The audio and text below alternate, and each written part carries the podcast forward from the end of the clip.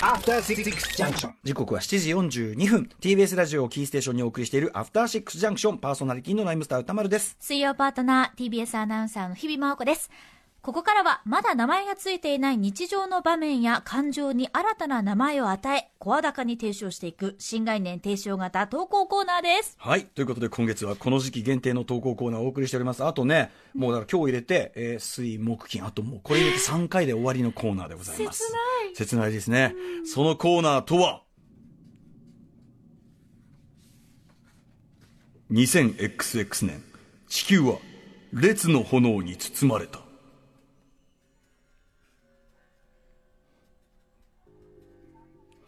あらゆる夏は絶滅したかに見えた。しかし人類は夏を忘れてはいなかった。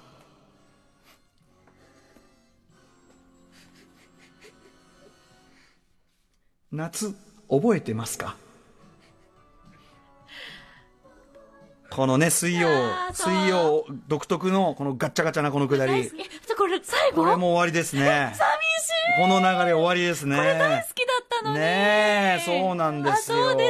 北斗の剣からのマクロスというこの流れこちらもね終わりでございます。あそうかそうか。はい。ということで、すっかりね、列という名称、この番組上では定着しましたね。本当ですね。まあ、およそやっぱ35度を超えたら列。もう夏とは言わないだろう、列だろうと、えーいうことで、まあ、心地いい夏というのは存在し、ていうか、そもそも、今日オープニング、えっ、と、サマーソング、私のセレクションでかけた原田智世さんのハンカチとサングラス。はい。あれもそうですけど、あんな夏はないじゃないですか。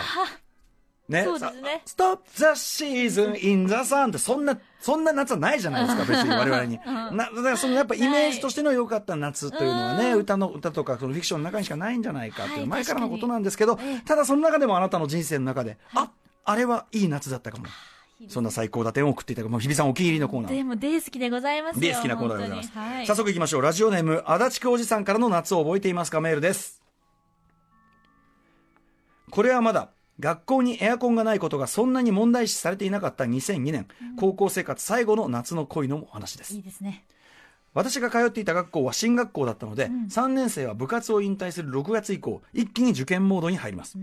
連日、始業前と放課後に補習が行われ、かつてはまだエアコンなしでも耐えられた夏の暑さの中、猛勉強に励みます。まあね、かつてはまだね、汗かきかきでもね、いけた。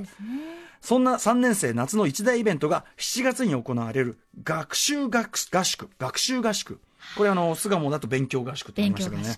はい。えー、避暑地のホテルに1週間缶詰になり、朝から晩まで勉強するというイベントです。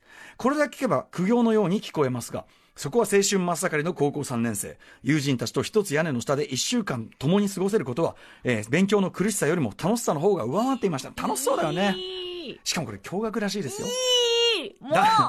男子と女子は別のフロアの部屋でしたが夜な夜なメールで連絡を取ったり唯一同じ部屋に集合する食事の時間に刹那の合いびきをしたり。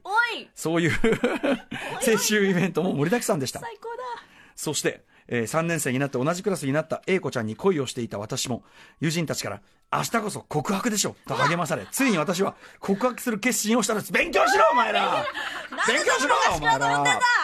思いを告げるならこの合宿中だ。明日の夕食の後に思いを告げようと思っていたその日の夕食の時間に事件は起こりました。何何？なんと別の男の子 B 君が夕食時間後に A 子ちゃんに告告白したのです。B 君は学校中のみんなが知っている有名人で告白の一報は一気に全全生徒に駆け巡りました。しかし A 子ちゃん A 子ちゃんの友人に聞いたところ B 君はどうやら振られたとのこと。とはいえさすがに全生徒が知っている告白の翌日に同じことをやる勇気は自分にありません。焦るな。夏はまだまだ長いぜ。そうあの頃は8月もまだ夏でした。そうきっとまだまだチャンスあるさとこの合宿中の告白は諦め自分を励ましながら勉強合宿を終えました、そんな8月のある日 A 子ちゃんと仲がいい協力者の友人から一通のメールが届きます。やだやだやだやだ A 子ちゃん学習合宿のすぐ後に彼氏ができちゃった。そそそんなバカな。私の夏の恋は思いを告げることなく終わりを迎えました。もちろんあの時私が空気なんか読まずに告白したとしてうまくいったかは分かりません、ただ思いを告げずに終わりを迎えたその夏の恋を私は今でも忘れることができません。これはでもね私は言いたい。うん。告白してん、振られていたとかね。まあ、もしくは告白して、まあ、両思いでうまくいった。そしたら付き合いが始まった。ん。としたら、ここまで足立浩二さんの中で、こんなに続く美しい思い出となっていたでしょうか？そうですよ。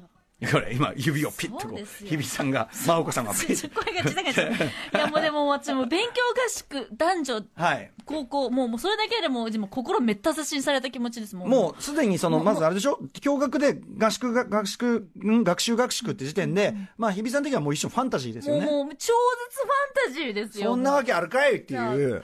もうだから、だから本当にひねくれた気持ちでも全開に出せば、はい。勉強しやがれと。勉強、勉強しろいっつってね。勉強しやがれ。うん。まあでも、いいな。いや、普通にごめんなさい。もう、羨ましい。羨ましいですね。いいうなぁん、僕も外務教合宿ってありましたけど、当然男子校ですから、うん単に無所の延長ですからね。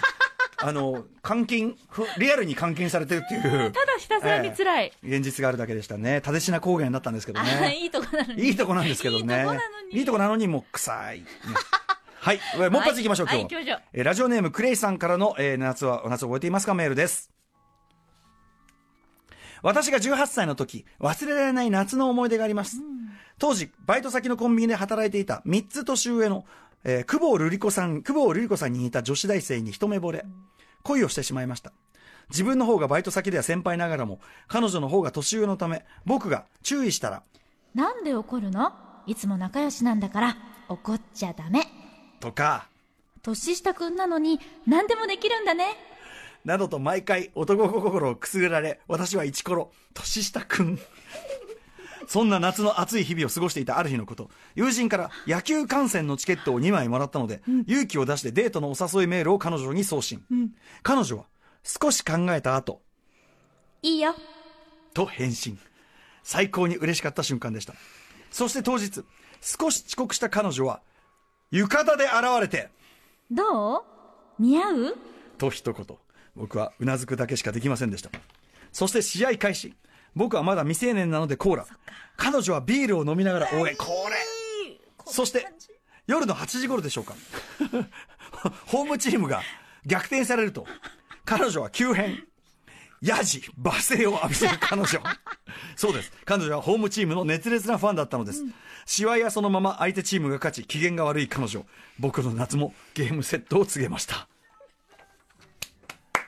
いやー、でも、なんかこの彼女、いいですよね。その、ナチュラル具合というか。いや、本当に。おい、何やってんだよ 振れよ みたいな。まれあれまだよもうおいみたいな。れいいこの人と友達になりたい。このね、女性がね、うんなんか素敵ですよね。いいっすね。でも、その、でもちゃんとやっぱその浴衣できて、どう似合う、どうなんですか？これ、彼女的にはどういう心境だったと思われますか？この、あの、クレイさんに対しては。まあそうですね。あまあ彼女のことを、まあ、になったと思ってセリフを申し上げると、ええ。あ、やべ、今年浴衣着てねえから、今日着てっかな。だと思います。毎回粉砕してくれますね。ものの、ものの見事にしな。いと心が追いつきま何、何に対してですか？せん。羨ましすぎて。羨ましすぎてか？あ粉砕ぐ。らいさせてくれ。でもこの人は、年下くんなのに何でもできる。なんか分かってる感じしません？これでも他の年下くんにも言ってますよね。ああ、なるほどね。ねちょいちょいこう、つけてる感じですかね。で、最終的に年上の方と付き合うタイプですよ、こてか彼氏は別に浴槽に普通にいるかもしれないですよえ、ね。やばいそういうことかうん、全然そういうことかもしれないですよね。その、だから他の彼氏とデートに行った帰りかもしれないですね、浴衣。あ、なんなら、なんなら。なんなら、あの、ツー、ツー、ツーヘッダーというか、ダブルヘッダはー、いダブルヘッダー目みたいなでも、試合だけはどうしても見たいから。そう、だから野球見たいから。だから、うんそう、だから野球観、だからさこのさ、誘ったのは野球観戦だったからっていうう。ん。ね、まあ、ヤクルトだったらヤクルトで、ああ、もう私も、おうよ、気が利くね、年下くん。あありがとう私が好きなの知ってんのみたいな感じでじ。ゃあ行く行く。で、やっぱビールのこれ日比さん型で、もう、ちょっとちょっとこうアルコール入るとちょっと表変型で、しょっちゅう、しょっちゅう、しょっちゅう。すぐやる、すぐやる。で、こう暴言を暴吐き出す。言入っちゃう、もう走っちゃうね、殴っちゃうとか。殴っちゃうそんないけないけどツンツンとかじゃなくても、ガンとか言っちゃうみたいな。ねえでもでもクレイさんはちゃんとそのね、まあもし野球が好きだったら、ええそれをちょうどチケットをお渡しするとはか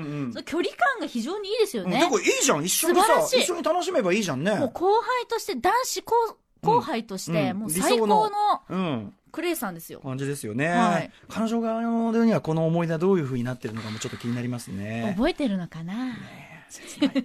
はい。こんな感じであなたの最高な夏はい送ってくださいということですね。えーまだまだあと2日ありますから、駆け込みでも送っていただきたいですね。あと女性目線のね、ぜひね、あーそうそうね覚えてますかもね、ぜひ。結構男子目線が多いですから。そういやそうですね。はい。この、この番組結構あの、聴取率のあれだと結構女性聞いていただいてるはずなんでね、うんぜひぜひ送っていただきたいですね。はい、お願いいたしはいます。、これあのこのコーナーが終わるとねあのその後に秋にはね、あの新コーナークソみたいな新コーナーがねクソみたいな新コーナーが始まる前からはいな何個も何個も用意されてますからねうわーは怖いようなそれが始まる前に送っていただきたいとそう思いますですね。ははいい、メールアドレス、歌丸アットマーク tbs.co.jp まで送ってください。番組ステッカーも差し上げます。以上、水曜日は最後でした。限定投稿コーナー、夏覚えていますか？でした。さようならうん悲しい。After Six Junction.